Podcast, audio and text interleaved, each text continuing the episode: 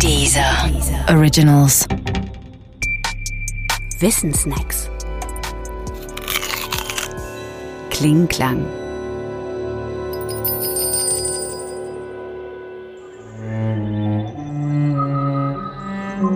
Zwölftontechnik. Musik wird oft nicht schön gefunden, weil sie stets mit Geräusch verbunden. So heißt es zwar bei Wilhelm Busch, aber Musik ist immer mehr als nur Geräusch. Damit aus Geräuschen Musik wird, müssen diese Geräusche auch noch eine innere Struktur haben. Auch das, was unsere Ohren als Musik oder gar als schöne Musik empfinden, hat eine solche Struktur. Wir werden von Kindesbeinen an an diese Struktur gewöhnt und wir empfinden nur das als gute Musik, was ihr genügt. Die Strukturelemente dieser, man könnte auch sagen, unserer Musik sind die Tonleiter, der Grundton, das Tongeschlecht, Dur oder Moll und die Tonalität. Entwickelt hat sich diese Struktur vor vielen Jahrhunderten aus der Kirchenmusik und sie ist bis heute die übliche. Vor etwa 120 Jahren aber machte man sich daran, der klassischen Struktur eine Absage zu erteilen und mit neuen Strukturen zu experimentieren. Das Resultat dieser experimentellen Musik heißt Zwölftontechnik und ist verbunden mit den Namen Arnold Schönberg, Josef Matthias Hauer, Alban Berg, Ernst Krenneck und anderen. Was ist an dieser Musik nun so anders?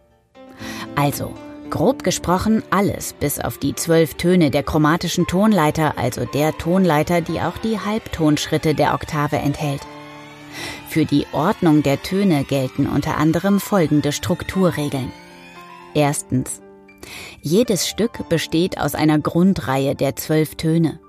Diese Grundreihe ist vom Komponisten frei wählbar, also unabhängig davon, ob sich die Abfolge für die klassisch geschulten Ohren gut anhört.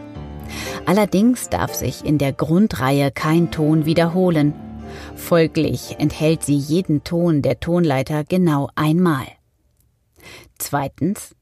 Variationen auf die Grundreihe entstehen durch den sogenannten Krebs, durch die Umkehrung und durch die Krebsumkehrung. Krebs heißt das Spielen der Grundreihe rückwärts.